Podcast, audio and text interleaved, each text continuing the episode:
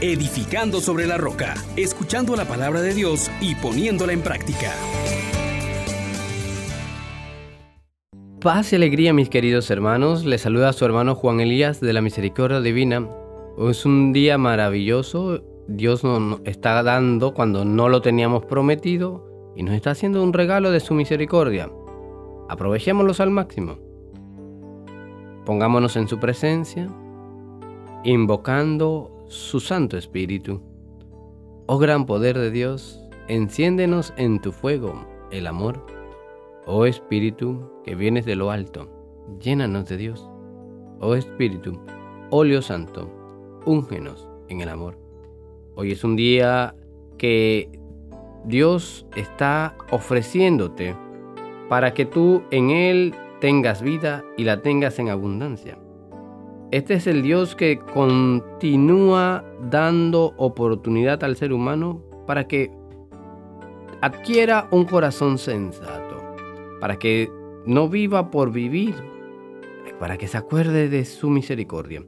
Meditemos el Salmo 89, versículos del 3 al 6 y del 12 al 14 y también el 17. Tú reduces el hombre a polvo diciendo, retornen hijos de Adal. Mil años en tu presencia son un ayer que pasó, una vela nocturna. Lo siembras año por año, como hierba que se renueva, que florece por la y se renueva por la mañana, y por la tarde la ciegan y se seca. E enséñanos a calcular nuestros años, para que adquiramos un corazón sensato. Vuélvete, Señor, ¿hasta cuándo? Ten compasión de tus siervos. Por la mañana, sácianos de tu misericordia, y toda nuestra vida será alegría y júbilo. Baje a nosotros la bondad del Señor, y haga prósperas las obras de nuestras manos. Palabra de Dios. Te alabamos, Señor. Hermanos, hermanos, hoy el salmista nos pone en contacto con una realidad que a todos nos va a llegar. Somos como esa hierba que se renueva en la mañana y por la tarde se ciega y se seca. ¿Estamos conscientes, hermano, de que nuestra vida es pasajera? Aquí en la tierra es un breve instante. Ya lo dice nuevamente el salmista, mil años en tu presencia son un ayer que pasó, una vela nocturna. Este Dios que hoy pues te hace recordar que tú eres un ser mortal y que no puedes pasar por la vida de cualquier manera. Ante esta realidad de que nos vamos a morir, surgen varias preguntas. ¿Estás consciente de que tienes que rendirle cuentas al Señor? ¿Que te vas a encontrar cara a cara con Él? Y lo segundo, ¿Cómo puedo vivir feliz? Aprovechando este tiempo, sea que dure unos meses, sea que duren muchos años. Hoy también el libro de Eclesiastes nos pone en contacto con esta realidad. Disfruta mientras eres muchacho, pasólo bien en la juventud. Déjate llevar del corazón pero acuérdate que le tendrás que dar de todo lo que hagas cuenta al Señor.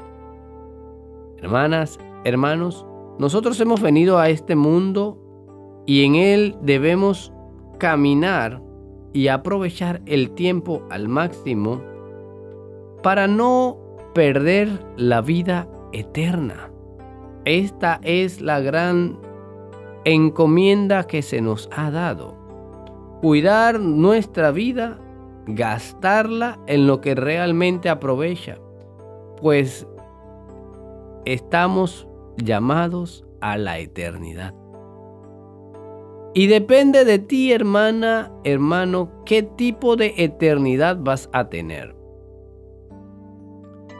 San Pablo lo va a decir de una manera bien interesante y también muy adecuada. Todo me es lícito, pero no todo me conviene. ¿En qué gastas tu tiempo? Pidámosle a Dios esa sabiduría necesaria para adquirir un corazón sensato y no irnos tras aquellas cosas que seducen los ojos, que encantan al corazón, que nos hacen disfrutar, sin embargo, nos distraen y nos desvían de aquello que realmente es importante. Necesitamos adquirir un corazón sensato. Esta combinación de palabras es muy interesante. Se habla de sensatez cuando tú hablas que tienes sesos, que tomas decisiones adecuadas, pero dice que tenemos que adquirir un corazón sensato. Es decir, que mis pasiones no estén ausentes de la reflexión.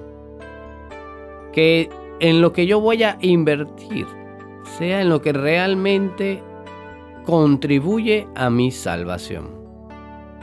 En aferrarme a Dios. En convivir adecuadamente con los míos. En amar al prójimo. No en aprovecharme del prójimo. Este es el momento, hermanos, en que nos toca enseñarle al corazón a tomar decisiones adecuadas. No me puedo ir tras lo que me seduce, lo que me encandila. No. Debo procurar aquello que me ilumina, aquello que le da valor a mi vida. No es vivir sin disfrutes, una sobriedad que se traduce en amargura, no. Es disfrutar todo con medida y no siendo esclavo de nada, sino al contrario, teniendo un corazón libre para servir al Señor. Señor Dios nuestro, hoy estamos agradecidos contigo una vez más y te pedimos que nos des un corazón sensato, que no te ofenda, que ame, que disfrute de la vida como tú has querido que sea disfrutada en tu presencia en santidad. Amén, amén, amén. Bendiciones para todos. Les exhortamos, hermanos, por la misericordia de Dios, que pongan por obra la palabra y no se contenten solo con oírla.